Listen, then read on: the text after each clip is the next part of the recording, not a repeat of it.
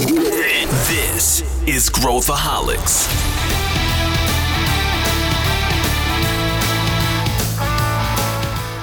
Olá, aqui é Pedro Weingärtner, sou o CEO da ACE e esse é Growthaholics, o podcast para quem adora inovação e empreendedorismo. Hoje o assunto é crise. Mais especificamente, o que, que acontece com as empresas durante crises, como que a gente lida com a crise do ponto de vista prático, do ponto de vista psicológico, e tem muita coisa interessante que a gente vai falar. Esse é um daqueles episódios que serve para todo mundo. Para discutir esse tema, eu trouxe meus amigos Sandro Magaldi, que é coautor do livro Gestão do Amanhã, e Pedro Cardeiro, que é sócio aqui da ACE, para a gente mergulhar em como situações de crise abrem oportunidades para inovação. Vem com a gente. Estou aqui com os meus amigos queridos Sandro Magaldi. Tudo bem, Sandro? Tudo ótimo, Pedro. Mais uma vez, uma honra estar aqui com vocês. E também Pedro Carneiro falando do aeroporto de Florianópolis. Tudo bem, Pedro?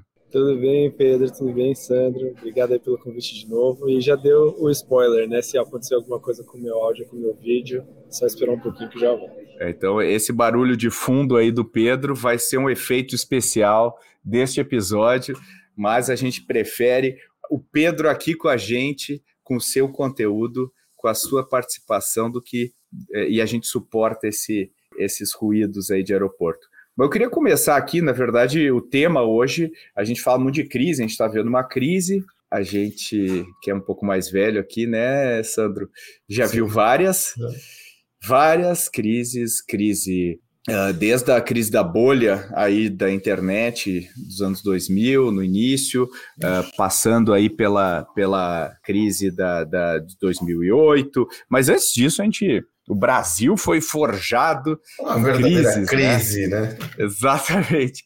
E aí a gente teve várias crises internacionais também agravando aí o, a situação. Uh, e aí eu lanço aqui, vou lançar para o Sandro aqui primeiro.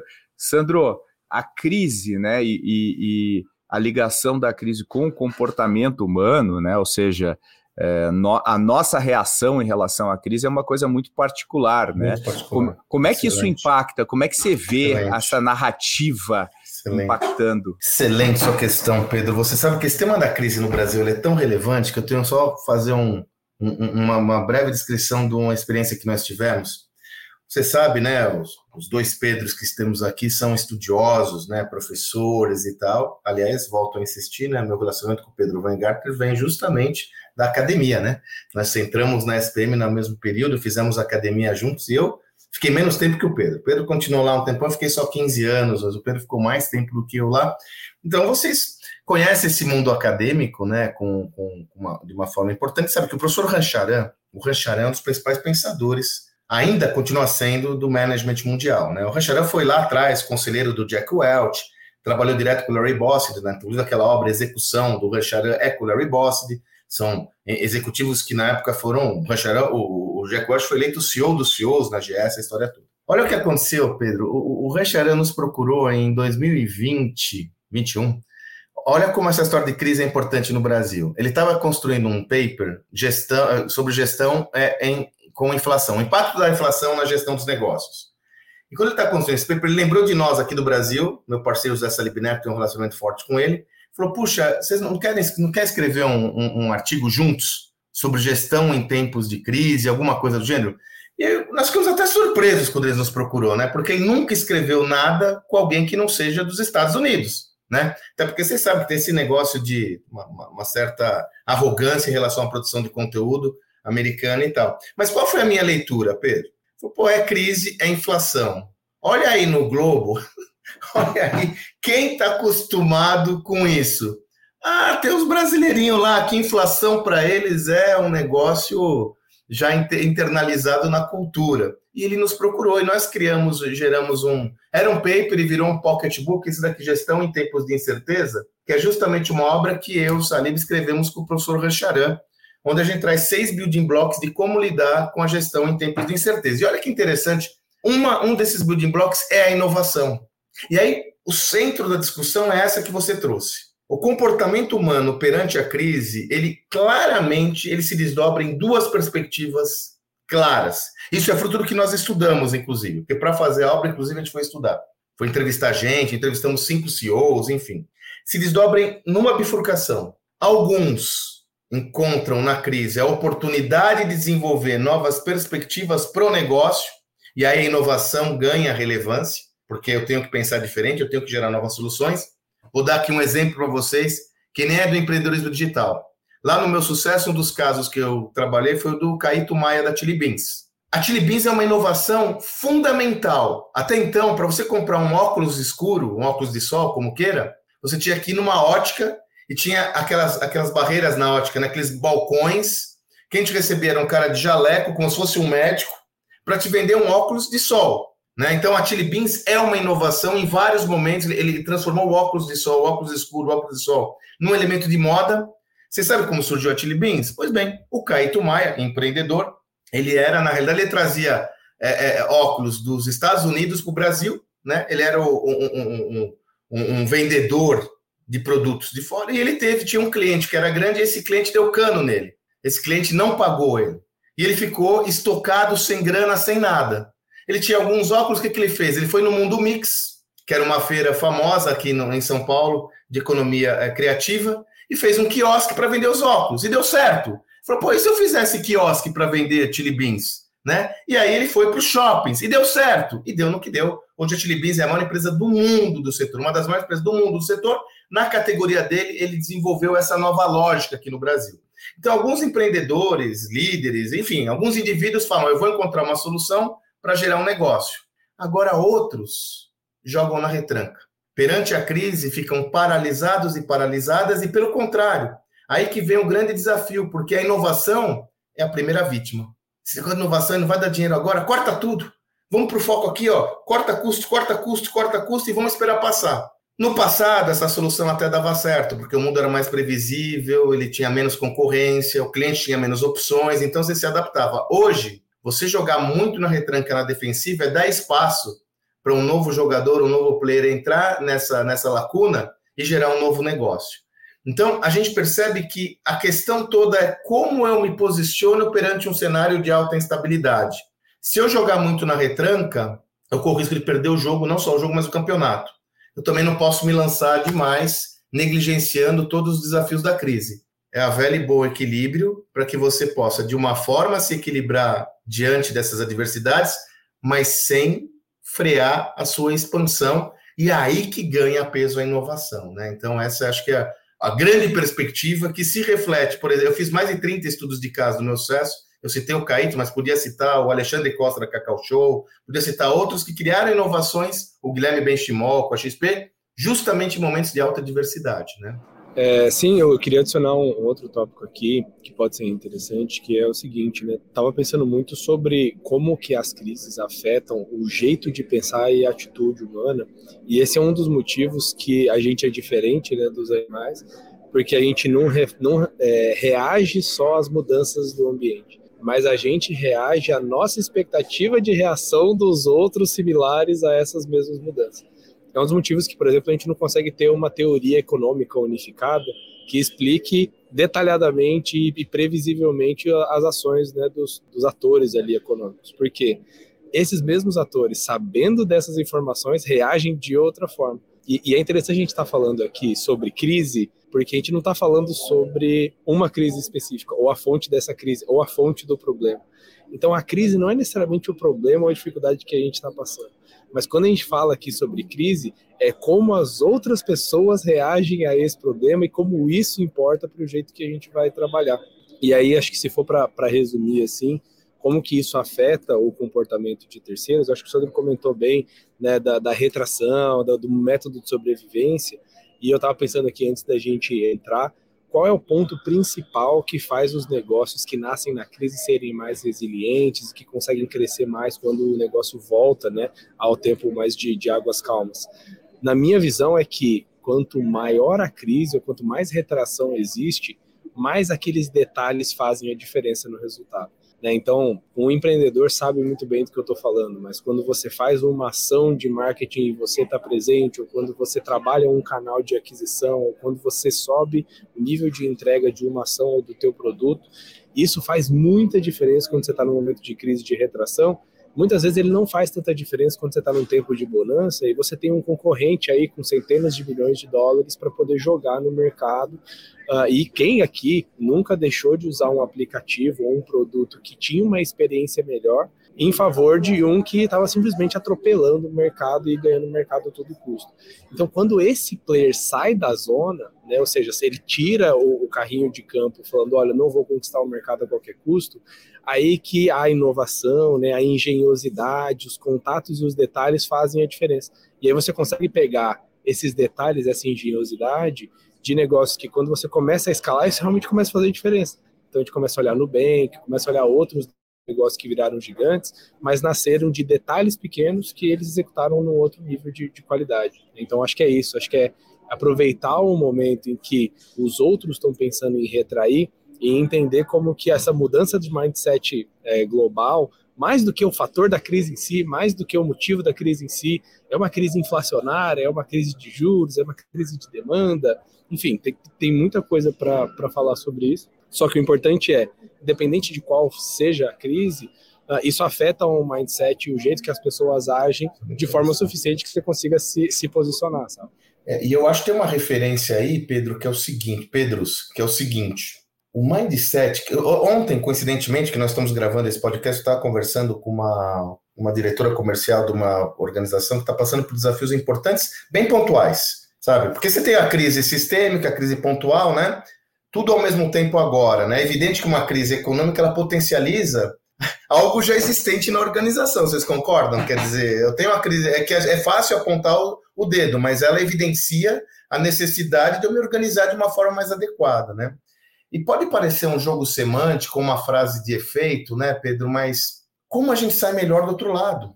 O nosso mindset, ao estar num contexto de instabilidade, crise, chame como você desejar, é assim, como eu saio mais forte do outro lado? Porque toda crise passa, toda crise é passageira, existe essa. E aí, os nossa falta de cabelos, os nossos cabelos brancos ajudam um pouco nisso, né, Pedro? Porque a gente já passou por tudo. Inflação de 5 mil reais ao ano, é, retenção de, de, de, de, investimento, crise global, explosão de dólar.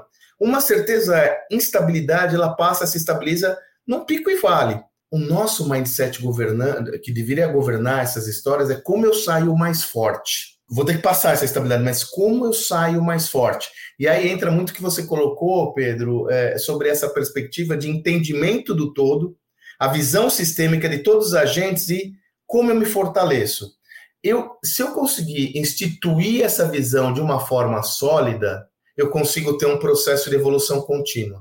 Eu estava comentando é, recentemente, Pedro, eu tive num, numa organização muito vitoriosa dessas protagonistas da Nova Era, uma organização brasileira, orgulho desse nosso trabalho todo, numa conversa com o, o, o, líder de tecnologia, o head de, desculpe, o head de estratégia, né? Enfim, e ele comentou como tem feito bem para eles ter escasseado as linhas de investimento. Como fez, como ajudou a liderança toda a trazer todo o foco para a gestão do negócio. A gente gostaria de estar nessa, nessa estabilidade? Acho que creio que não, ninguém gostaria.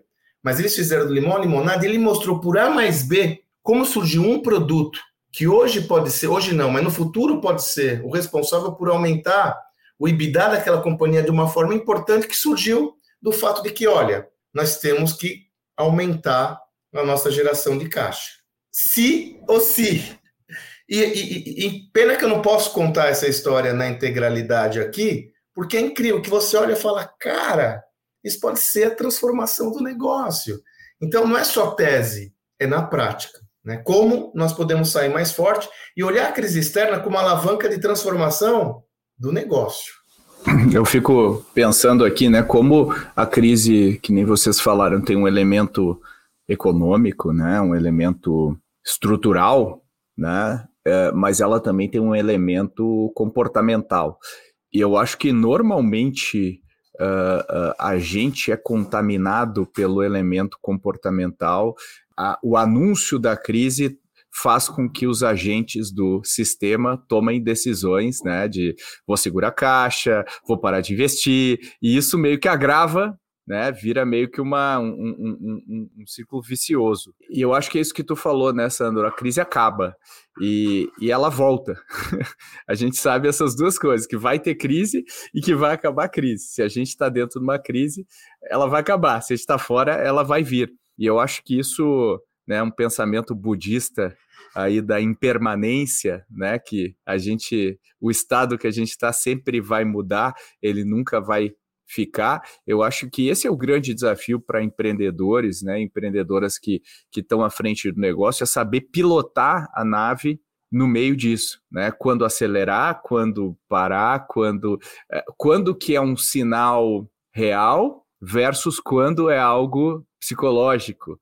É, e, e, como que eu lido também com a minha crise interna, porque muitas vezes uh, a gente está falando de crises aqui macro é, mas tem muita empresa que passa por uma crise por N razões, razões de liderança, decisões equivocadas, etc. E também tem que superar. E, e eu acho que o elemento psicológico de você passar por isso talvez seja o mais importante para qualquer um, né? E acho que a capacidade analítica também de ler o que de fato está acontecendo, né? Como é que eu separo o ruído do sinal? E essa é a grande dificuldade que eu acho que, que tem, né? A gente vai muito do efeito manada, né, Pedro? Os investidores têm muito do efeito manada, né? Com certeza. E assim, só porque a reação é psicológica, não significa que ela não é real. Porque uma vez que esse, essa afetação psicológica faz o empreendedor, o investidor, o dono de negócio tomar decisão, isso automaticamente se manifesta numa mudança real. E isso começa a realmente se realizar, né? É o que o Pedro falou, é uma profecia autorrealizável quando você começa a ter uma percepção de que o negócio vai mudar e reage a isso né, preventivamente, automaticamente você está realizando isso que você acabou de, de comentar.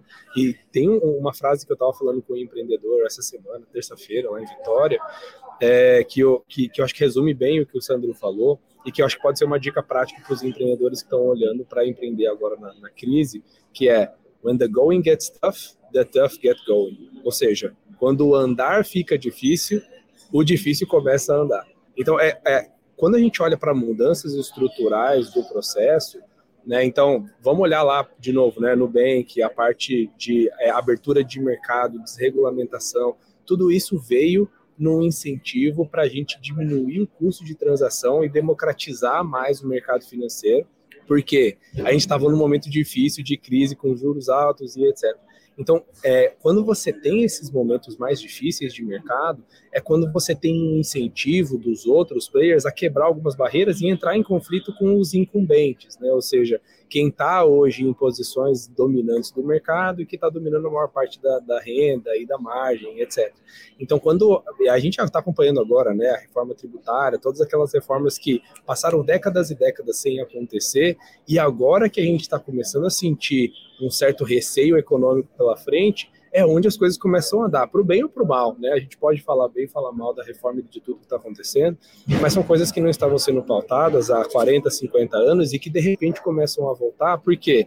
Porque as coisas estão começando a ficar difíceis. Então, isso é a mesma coisa para o empreendedor. A gente vê quando ele está no momento de o caixa está acabando, ou eu não consigo vender, ou eu preciso levantar dinheiro, eu tenho mais, sei lá, um mês de vida, três semanas de vida. As coisas mais difíceis que ele sempre evitou e nunca conseguiu executar, de repente elas começam a sair. Porque é, é a falta de opção e de outros caminhos que fazem né, todos os players enfrentarem as maiores dificuldades.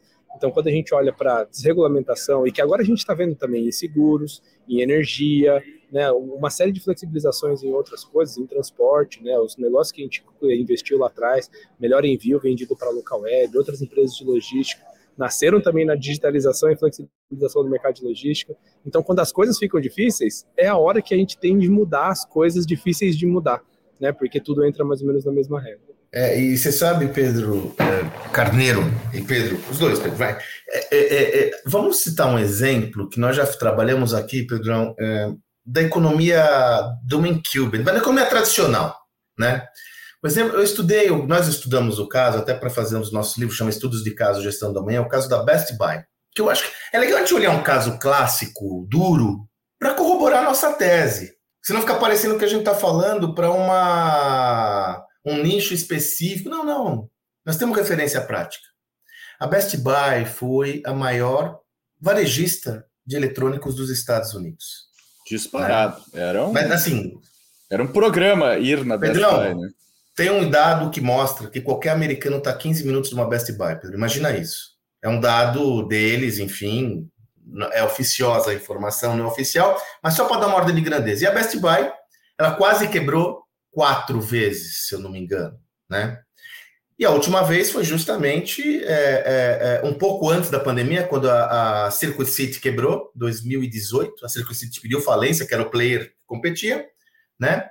2000, é, foi 2012, perdão, 2012. E por que isso? Obviamente, o comércio eletrônico, nome e sobrenome, a Amazon começou a destruir esse mercado e eles não souberam reagir.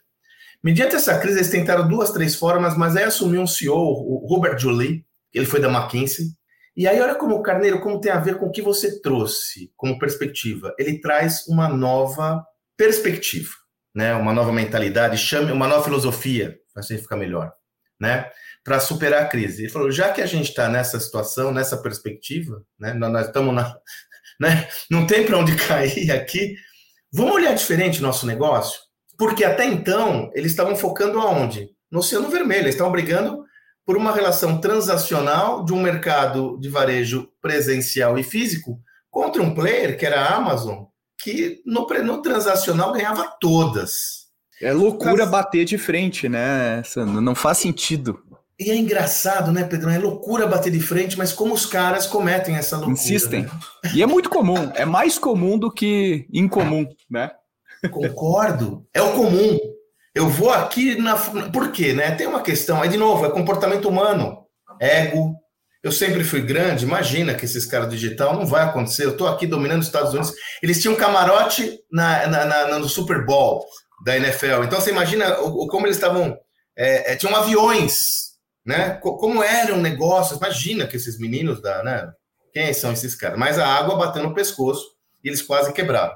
E esse Hubert Jolie, que é um outsider, olha a mentalidade aqui, é um outsider, é um cara que vem de fora, e fala assim: peraí, nós temos uma coisa que a Amazon não pode entregar, que é capilaridade. Opa, peraí. Mas capilaridade por si só não é atributo de diferenciação. Que tal eu me diferenciar provendo, me diferenciando, ao invés do atendimento transacional, oferecer uma visão mais humana nessa relação? Ou seja, eu vou transformar os meus vendedores de alguma forma, em consultores, né? Por sorte, eles tinham comprado uma startup chamada Geek Squad, por sorte, que era uma startup de assistência técnica. Eles fizeram um turnaround, transformando a organização deles, esse, todos esses prestadores de serviço, em consultores. Vamos colocar entre aspas o consultores, porque é uma abordagem consultiva, né? É evidente que é uma abordagem onde a Amazon não consegue chegar, né? E a partir desta nova mentalidade, ele começa a fazer o turnaround da companhia. Né? É, eu tenho até um dado, hoje a Best Buy vale 22 bilhões de dólares, que ainda não é um, um montante proporcional ao que ela foi, mas ela valia 4 há cinco anos atrás. E num ambiente onde o varejo físico está declinando ainda dramaticamente.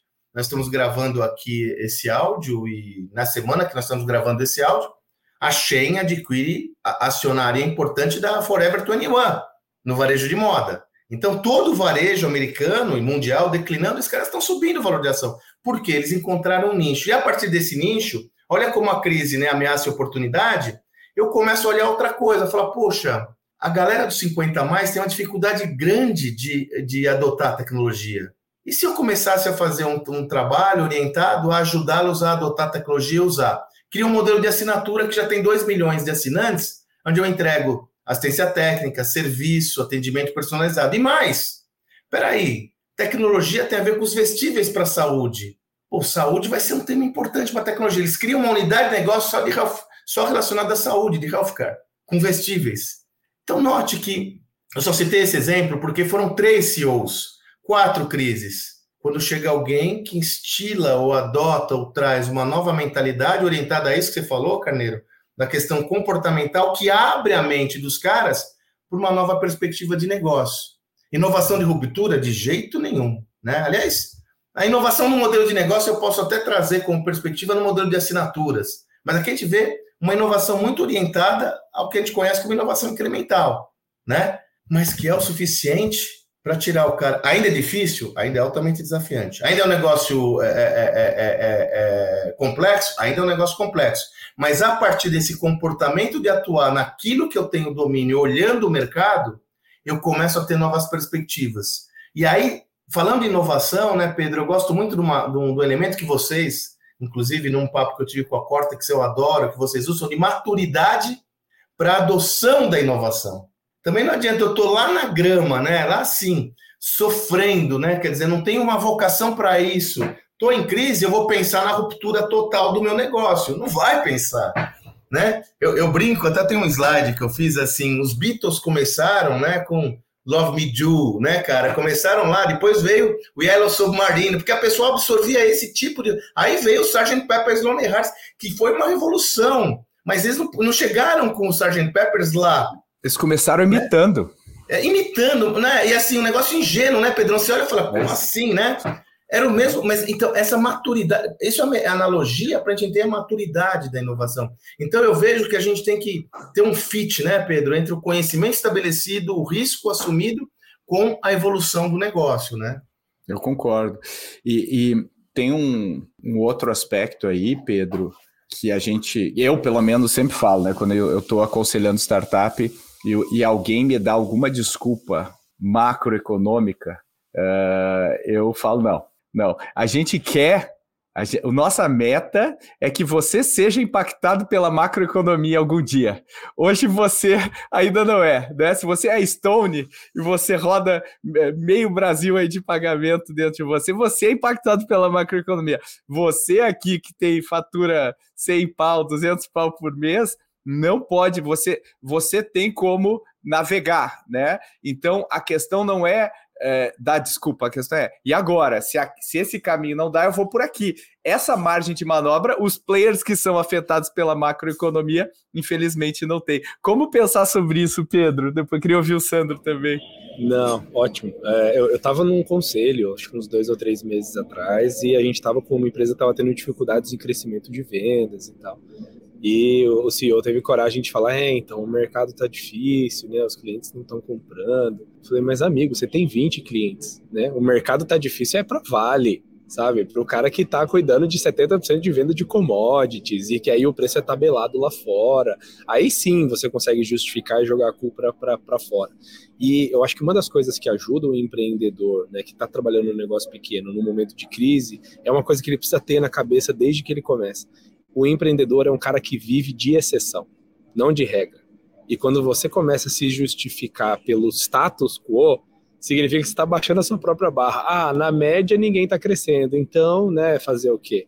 É ao contrário. O empreendedor ele precisa se acostumar a operar milagre dia após dia, e não é enquanto ele tiver 10 pessoas, 20 pessoas, e quando tiver 100 pessoas, 300 pessoas, 500 pessoas talvez também, e ele vai empurrando isso cada vez mais para cima, porque é em cima desse diferencial que ele constrói o negócio.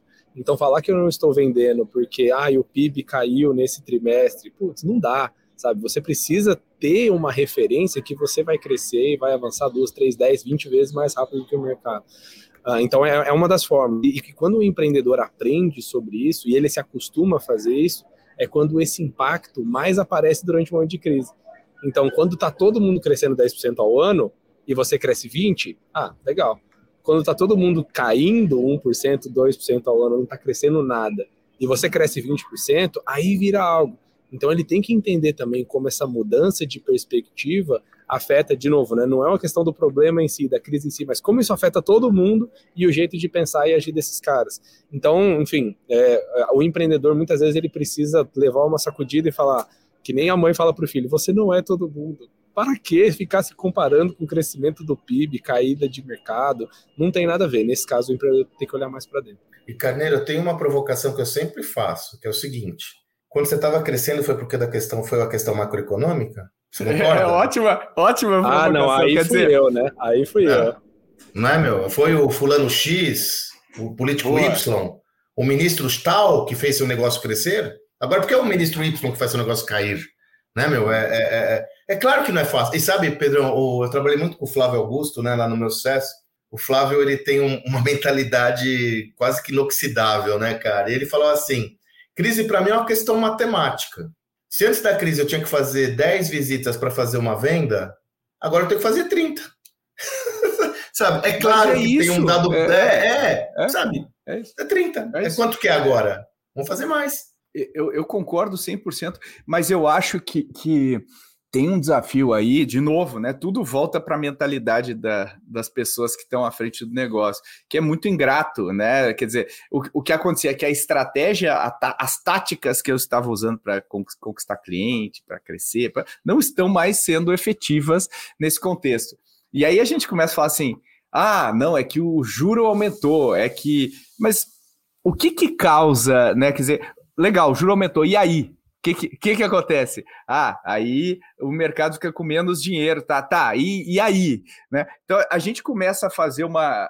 até entender exatamente o que, que é, e aí eu, empreendedor, empreendedora, começo a entender: peraí, então eu tenho que mexer no meu preço, então eu tenho que mexer no meu produto, na minha oferta, eu tenho que mudar meu discurso, eu tenho que. O que, que eu tenho que fazer para me adaptar ao que está acontecendo agora. E essa é a grande dificuldade, né? E eu acho que a grande dificuldade, eu não sei se vocês concordam comigo, é lidar com a incerteza, né? E empreendedores navegam na incerteza. Né? Tem o nosso nosso ídolo, Sandro, o Jim Collins aí, né? O grande pensador aí vivo, acho que é, talvez seja o, um, um, dos, um dos grandes vivos ainda de negócios, né? Uh, aí no mundo. E o Jim Collins, ele tem um negócio que eu uso muito no, no meu dia a dia, para mim mesmo, como empreendedor, que ele fala que é o paradoxo de Stockdale. Não sei se tu te lembra do paradoxo de Stockdale. Ele diz que o Stockdale foi um general né, da, na, na, na época da guerra do, do Vietnã, uh, e ele foi capturado pelos Vietcongs lá e teve que e ele ficou num, naqueles campos horríveis lá de prisioneiros uh, sendo torturado, e, e ele com outros, né? E aí morreu quase todo mundo, e ele sobreviveu e para contar a história. E aí o Jim Collins perguntou para ele, falou, pô, o que, que você fez? Você sempre foi otimista e, e tudo mais, por isso você sobreviveu? Você... Dele, não, não, muito pelo contrário. Quem morreu foi quem achava que ia sair no Natal, que ia sair mais rápido. E aí eu sabia que eu não ia sair no Natal mas eu tinha certeza que eu ia sair. Então, ele fala que o paradoxo de Stockdale é ter certeza que você vai vencer no final, mas saber que não vai ser fácil chegar lá. E eu acho que é um pouco isso, né? Assim, é não ficar se enganando, achando que no dia seguinte que você fez um shift na sua mentalidade, você chega no escritório e tá tudo. Não, tá tudo cagado.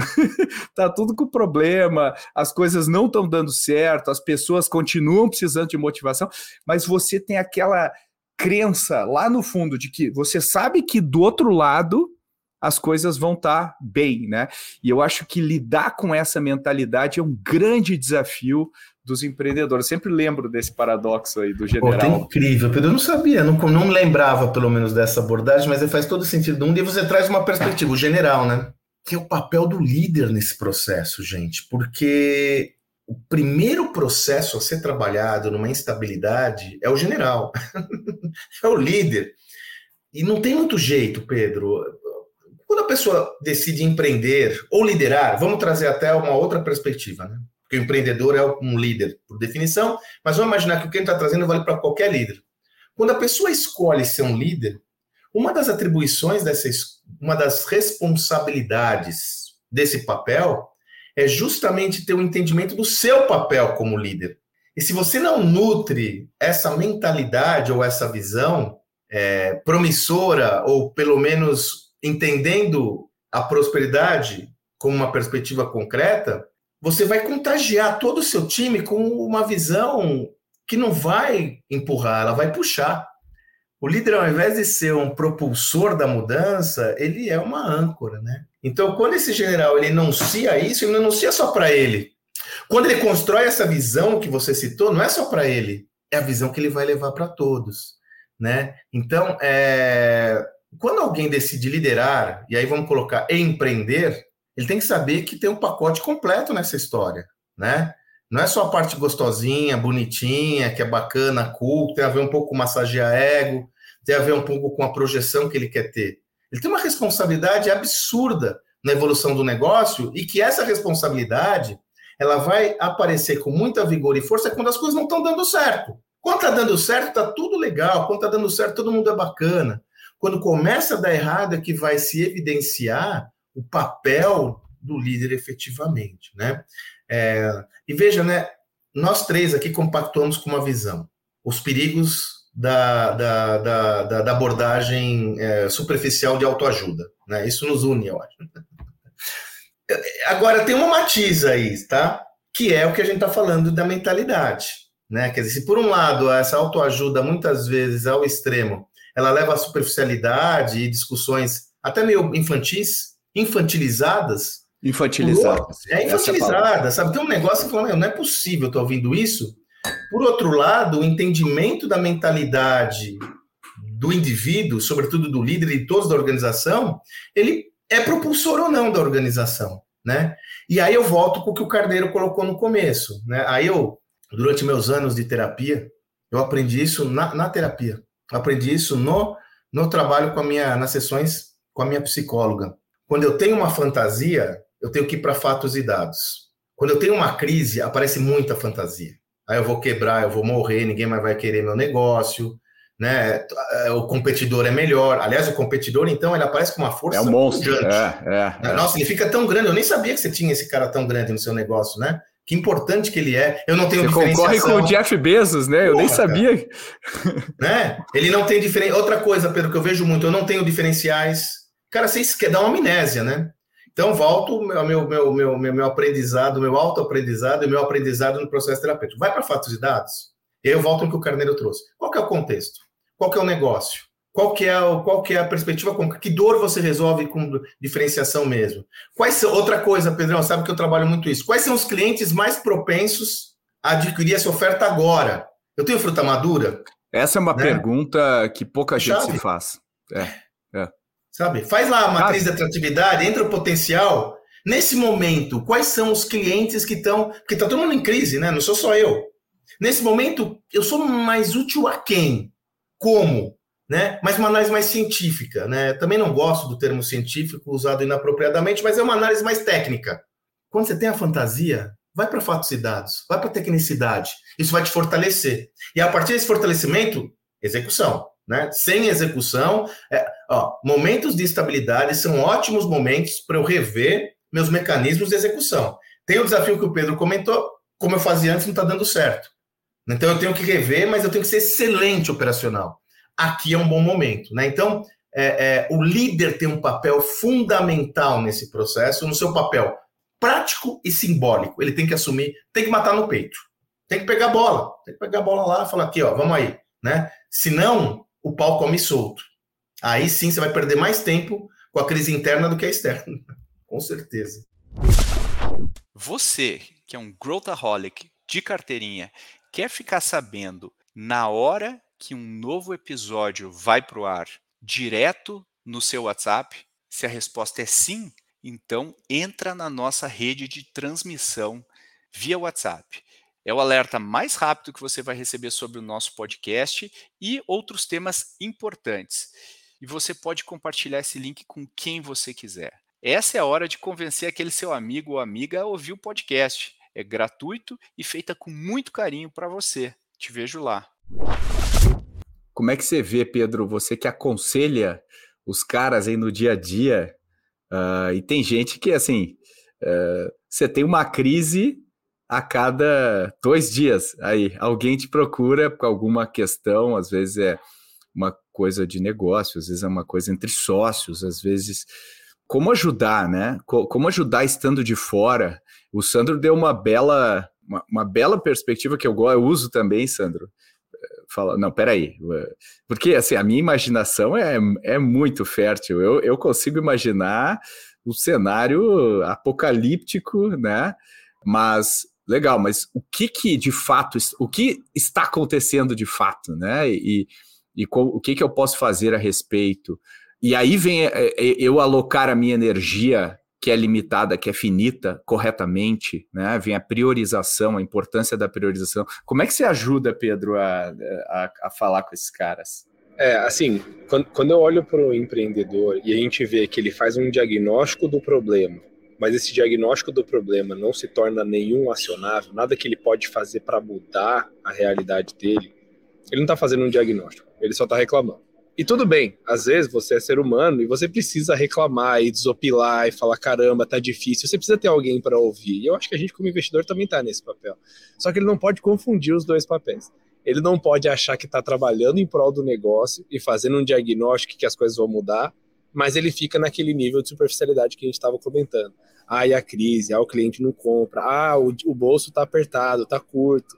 Né? E quando você para nessa superficialidade, é, acontece um, um, um, incentivo muito perverso que é você resolve a, a, o teu ego, fala, bom, é assim, né? O problema, infelizmente, não sou eu mas ao mesmo tempo você não faz nada para mudar o que precisa ser mudado, né? E, que, e a gente chama isso de locus de controle, né? Quando você está falando que o mundo não compra o meu produto, isso chama locus de controle externo, ou seja, é o mundo que precisa vir e comprar o seu produto. E os melhores empreendedores, a gente entende que tem o locus de controle interno, que é o que eu preciso fazer para mudar essa realidade. E no fim das contas, eu acho que as crises, né, e essas dificuldades que os empreendedores enfrentam que vêm de fora, é como se fosse um conselheiro da ex permanente na cabeça dele. Porque, assim, uma mudança macroeconômica, uma mudança de mercado, ela é implacável, ela não aceita desculpa e ela não, não ouve a tua argumentação. Simplesmente acontece. Né? Então, no fim das contas, isso ajuda o empreendedor a, a tomar jeito e se encaminhar e conseguir priorizar melhor as coisas. Né? É, claro, de novo, a gente precisa, como o Pedro falou, é, muitas vezes essas coisas que acontecem na vida do empreendedor, tipo uma briga de sócios, ou o mercado muda completamente, ou a regulação muda completamente, ou você tem um competidor que está fazendo exatamente a mesma coisa com muito mais dinheiro. Tudo isso acontece crise ou sem crise, e essa é a dificuldade. Né? Tem mais um fator ali para você equilibrar e, e, e fazer esse malabarismo. E eu acho que uma coisa que também é super importante para o empreendedor, e que a gente fala isso desde o início, e que a gente não poderia ter, terminar esse podcast sem falar, que é priorização. Quando você olha para o empreendedor, obviamente ele vai ter 200 mil problemas para resolver. Ele tem a visão, ele tem um roadmap, ele tem muita coisa para colocar para frente. Mas a gente fala muito, uma coisa que a gente pergunta até, Sandro, quando a gente vai fazer o um investimento é: o que, que você não vai fazer bem? O que, que você vai mandar mal e vai falar, é isso aí mesmo, eu topo. Eu seguro a bronca de não ter priorizado essa frente. Porque todo mundo quer ser bom em tudo. Só que quem, quem quer ser bom em tudo vira medíocre em tudo. Né? Porque essa é a média, no fim das contas. E é conseguir fazer esse trade-off de, quer saber, esse negócio dos sócios aqui está complicado, mas eu preciso deixar isso para depois para resolver a minha frente de canais. Ou ao contrário, putz, eu tô com um problema aqui de conversão, mas não dá. Eu preciso fazer, resolver as minhas coisas com o sócio. E nesse caso, eu não consigo colocar um checklist, uma lista de prioridades de a sua prioridade número um deveria ser A, depois B, depois C. Tudo isso vai mudar de acordo com, com a situação. Só que só tem uma coisa que é pior que você priorizar errado, é você não priorizar at all. Se você está com as prioridades invertidas, você vai descobrir logo mais. Passa um mês, dois meses, você fala, caramba, não era isso que eu devia estar tá fazendo. Agora, quando você não tem nenhuma prioridade, passam dois, três, seis meses, um ano e você não sabe exatamente para onde você está navegando. Então a gente sempre fala com o empreendedor, fala, olha, eu quero saber para onde você quer ir. Independente do caminho, eu te ajudo, eu te acompanho, eu te assessoro. Agora, se você não tem isso claro na tua cabeça, aí o problema é muito maior. Né? Então, eu, acho que é principalmente isso. Assim, como vem uma coisa a mais no prato, o empreendedor só precisa lembrar que ele tem que seguir os mesmos princípios, né? que é priorizar e conseguir focar no que importa. Cara, isso é tão relevante, Carneiro, que eu não sei se a galera tem uma ideia disso, sabe? Vou te falar, na minha jornada, né, eu falo com, eu, eu, eu hoje nesse meu papel de conteudista, né, workshops, palestras, aconselhamento e tal, eu falo com muitas empresas tradicionais, né, e é, de vários níveis, eu falo desde cooperativa até empresa regional, até multinacional. Falando em priorização, Carneiro, é onde eu pego, cara, mais forte. E você sabe que eu uso um, um, um gráfico que ele é besta. Eu sou quase escravo dele, que é aquele gráfico de complexidade versus impacto, sabe? É simples, simples. E olha que eu estava, quando nós estamos gravando esse podcast, eu estava uma semana atrás com uma empresa de 4 bi num setor de commodity pesado, um, um management team muito qualificado, e aí eu, eu fiz a reflexão para o planejamento estratégico deles. Eu falei, cara, vamos usar essa matriz aqui para investimento de milhões. Tinha algo que era 180 milhões. Uma, uma matriz básica: complexidade versus impacto. Plota todas as tarefas aqui, ou todas as atividades, ou todos os projetos, e começa com aqueles com menos complexidade e mais impacto. Uai! É simples, mas a gente não tem esse pipeline. É não como tem, se você fosse um gestor de tecnologia que tem um, um, uma, uma, uma fila enorme de tarefas e você vai colocando elas de acordo Isso. com a urgência, não com a importância, né? E quem fala mais alto ganha. Cara, plota é isso, isso, pensa, e não só para você, né, Pedro, para todo mundo essa leitura. Aqui, ó, para onde nós vamos é aqui. E nós vamos Total. na frente, é aqui, ponto. E, e, eu acho que quando, quando a pessoa empreendedora, ela é muito fácil ela se ocupar o dia inteiro com um monte de tarefas, né? É muito fácil. Sempre tem alguma coisa que vai absorver a atenção dessa pessoa. É, é infinito, né? Então é, é fácil tu encontrar uma pessoa completamente estafada, né, completamente estafada, mas que não está saindo do lugar. E quando a gente olha de fora, é muito claro. E quando a gente confronta a pessoa, ela começa a dar justificativas. Não, mas pô, como é que eu vou deixar de fazer? Mas como que eu vou deixar de fazer? É, não, mas é, é, não, não existe como você fazer tudo isso e focar naquilo que é mais importante, focar naquilo que é prioridade. Então, eu, eu, eu acho que às vezes a crise leva a empresa para um, um quadro quase de depressão corporativa, né? Então, quando a pessoa está deprimida, ela não quer sair da cama, não quer, né? E, e eu acho que a, a, empresa começa a entrar numa letargia. Uh, e eu acho que essa matriz ajuda, né? Seria o que vai. Fatos não, e dados, né, Pedro? É, fatos e dados. Fatos exatamente. E dados, é, faz, dados. faz a tua cama. Legal, né? não precisa arranjar emprego agora. Faz a tua cama, toma banho, né? Dá uma volta na quadra, volta. Então, eu acho que ajuda até a centrar o, a, a, os empreendedores. Não, eu vou fazer, eu vou tirar isso da frente, aí eu vou partir para a próxima, né?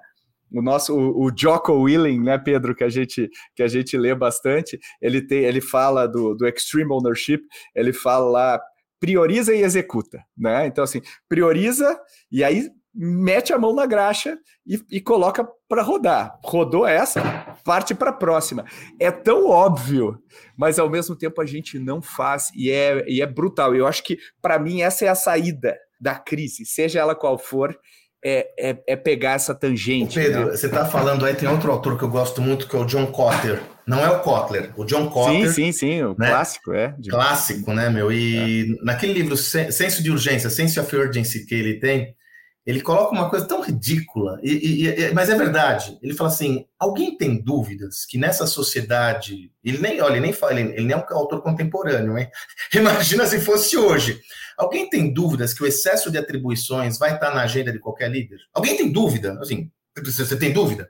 Ele falou: o problema não é o excesso de atribuições. O problema é o que você faz com o seu tempo.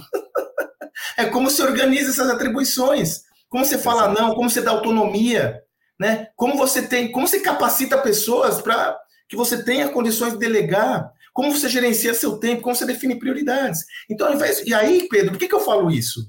Se eu for falar hoje com 10 pessoas, 10 C-level, 10 empreendedores, 11 vão falar que o problema é o tempo. 11. Não tô, mas peraí. O problema não é exatamente o tempo, é o que você faz com ele. Né? Porque daqui a dois meses a gente vai conversar e você vai me falar de novo que não vai estar tendo tempo. Por quê? É Porque as atribuições são multifacetadas, complexas. Eu tenho que bater escanteio e, e, cobrar. Eu tenho que bater escanteio e dar de cabeça. Agora, só para finalizar essa história aqui, eu, eu, eu, fico muito incomodado com uma fala, essa coisa que você falou, depressão corporativa, sei lá. Cara, tem alguma. Eu, eu já topei isso, eu já sei como eu não vou fazer, como eu não vou contribuir com a pessoa quando ela não quer. Porque assim, se tudo que você fala não dá. É. Tudo que você fala não dá. Ah, mas, cara, então Faz aí o que você quiser, velho. É, é, meu, fecha, sei lá. É, tudo que você Vai fala já foi coisa. feito. Tudo que você fala não dá. Tudo, cara, se a gente não entender que, por isso que eu digo, o principal detrator do aprendizado é a arrogância, porque isso é uma arrogância. Se tudo que você, você não tem, você não é flexível a aprender, não vai rolar. E numa situação de crise, eu percebo que alguns têm um comportamento volta no que o Carneiro trouxe, um comportamento ser muito resistente ao novo. Isso recrudesce esse isso acentua esse comportamento, né? Exatamente. Então, alguma coisa dá. alguma, não, é, alguma coisa é, dá. E claramente o problema não é nada das coisas que foram discutidas, e sim essa atitude, né? o diagnóstico é bem claro que é ali que a gente tem que atuar. E, e, então, assim, eu acho que isso é muito comum, e eu acho que fica aqui o recado para quem está para quem está ouvindo a gente, e começa a colocar justificativas, né? Que nem o Pedro falou, né? O locus externo de conta. Não, o problema é que o meu concorrente é o, é o, né, aquele monstro ultra competitivo, né, Sandro, que é o, é o melhor cara, né? Por isso ele fatura só 5 milhões aqui, mas ele é um monstro, você precisa ver, ele destrói o mercado. É, então a, a, gente coloca para fora a responsabilidade, né, e não para dentro. Peraí, o que, que eu vou fazer aqui? Uh, mas e aí vem síndrome de impostor, tudo bem, vem tudo. Vem tudo. Mas mas, mas eu tenho que ter a clareza de pensamento. Talvez seja esse aqui o resumo que fica, Isso. né? Isso. E clareza de assim, pensamento. Ó, em dois minutos, que a gente alongou de mais um exemplo que me lembrei agora, essa semana, eu tive uma, uma, uma reflexão estratégica, estava fazendo uma organização, uma linha de negócios muito grande estava diminuindo e caiu o, o, o head dela. E aí o novo entrou para mostrar tudo que eles estão fazendo. E eu me lembro que eu conversava com o anterior e o problema era o mercado. Dois competidores gigantes, com companhia aberta em bolsa, grandão. Pedros, eu fui conversar com o cara novo, eu fiquei espantado, juro pelas minhas duas filhas, é? eu fiquei espantado do que é mato alto, cara. Não tinha segmentação de atendimento no cliente, então quem, o cliente, o cliente que, que, que reclamava mais tinha mais atenção, o cliente que reclama mais normalmente não é o melhor, não é o mais atrativo. Prospecção, uma desgraça, todo mundo fazia tudo, sistema de remuneração. Eu, aí eu lembrei do outro lá, que me falava que tudo era o mercado. Eu olhei, até falei pro gestor novo que está desesperado, falei, cara, eu se fosse você, tava hiper animado, velho.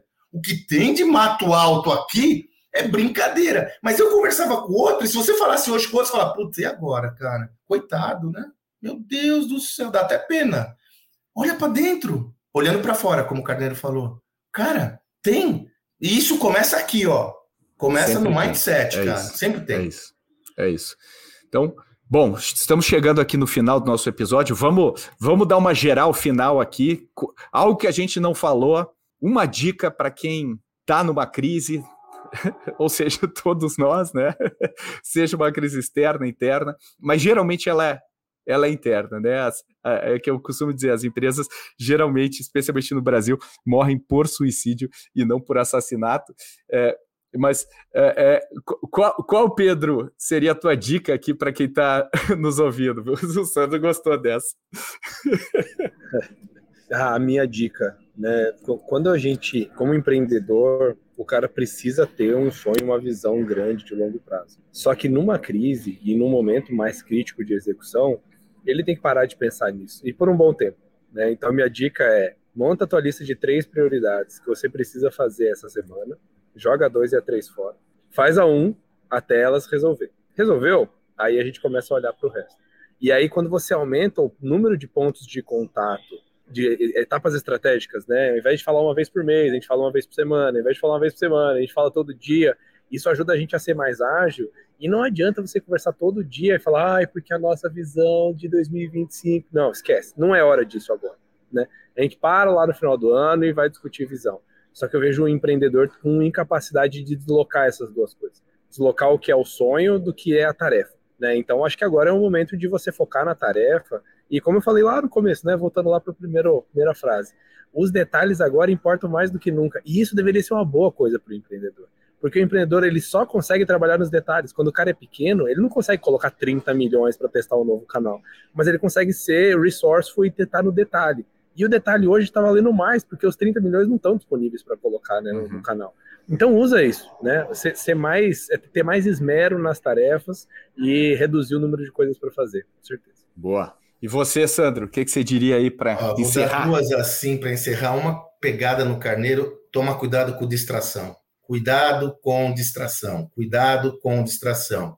E relacionando a isso, é a minha segunda dica Profundidade é mais importante que amplitude nesse momento. Escolha boas batalhas que vão gerar resultado maior, toma cuidado com distração, mas essas batalhas que você escolher, haja como se não houvesse amanhã, né? Profundidade primeiro, abrangência depois, porque aí você ganha cadência no processo. Numa situação como essa, é natural você ver um monte de fio desencapado e querer abraçar o mundo. Não vai conseguir. como disse o Pedro, escolha, prioriza as atividades com maior potencial de resultado, mas aprofunde-se nela, como se, nelas, como se não houvesse amanhã. Ah, e crise passa, né, Pedrão? Nós sabemos, né? Vai passar. Vixe, Maria, passar. vendia tanta coisa com dólar, com negócio. Vai passar. Vai, vai, passar, passar, vai passar. Eu acho que é uma ótima dica e acho que a minha dica fica para você, né, que é pessoa física e empreendedor, empreendedora, é vai, faça como meu amigo Sandro e procure uma terapia, procure alguém para conversar, procure alguém para te ajudar a organizar as suas ideias, que isso vai te dar uma outra perspectiva e vai te ajudar também muito na sua jornada. E com isso, me despeço, nos despedimos aqui, agradeço. Sandro, novamente obrigado aí pela tua participação, sempre é muito divertido. Sempre aprendo muito com vocês. Ah, outro recado, eu também estou com o nosso podcast, né? O Gestão Opa. da Manhã Podcast. São podcasts irmãos, que são aves da mesma plumagem, né? Então, quem desejar, continuamos lá. E sempre me convida que eu venho, Pedrão. Estará aqui sempre, porque o público gosta de você e eu mais ainda.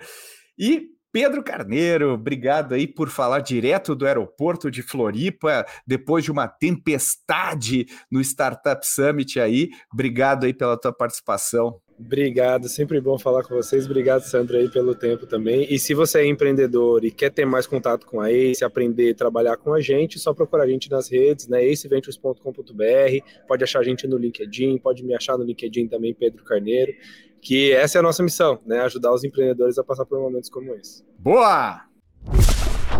Se você gostou deste episódio, deixe aqui nos comentários do Spotify as suas impressões, o que, que foi legal, o que, que foi interessante, o que, que você concorda, discorda, comenta nesse boxzinho, porque a gente adora receber os seus feedbacks. Tem sugestões, quer colocar algumas outras informações, coloca também nesse box que tem no Spotify. E como sempre, eu peço um tempo seu, 30 segundos, se você gostou desse episódio, se você tirou proveito deste conteúdo, para um pouquinho e compartilha nas suas mídias sociais, nas suas redes, no Instagram, no LinkedIn, onde quer que seja, e grupos de WhatsApp, manda para amigos, amigas, conhecidos, conhecidas que podem se beneficiar deste conteúdo. Muito obrigado e até a próxima.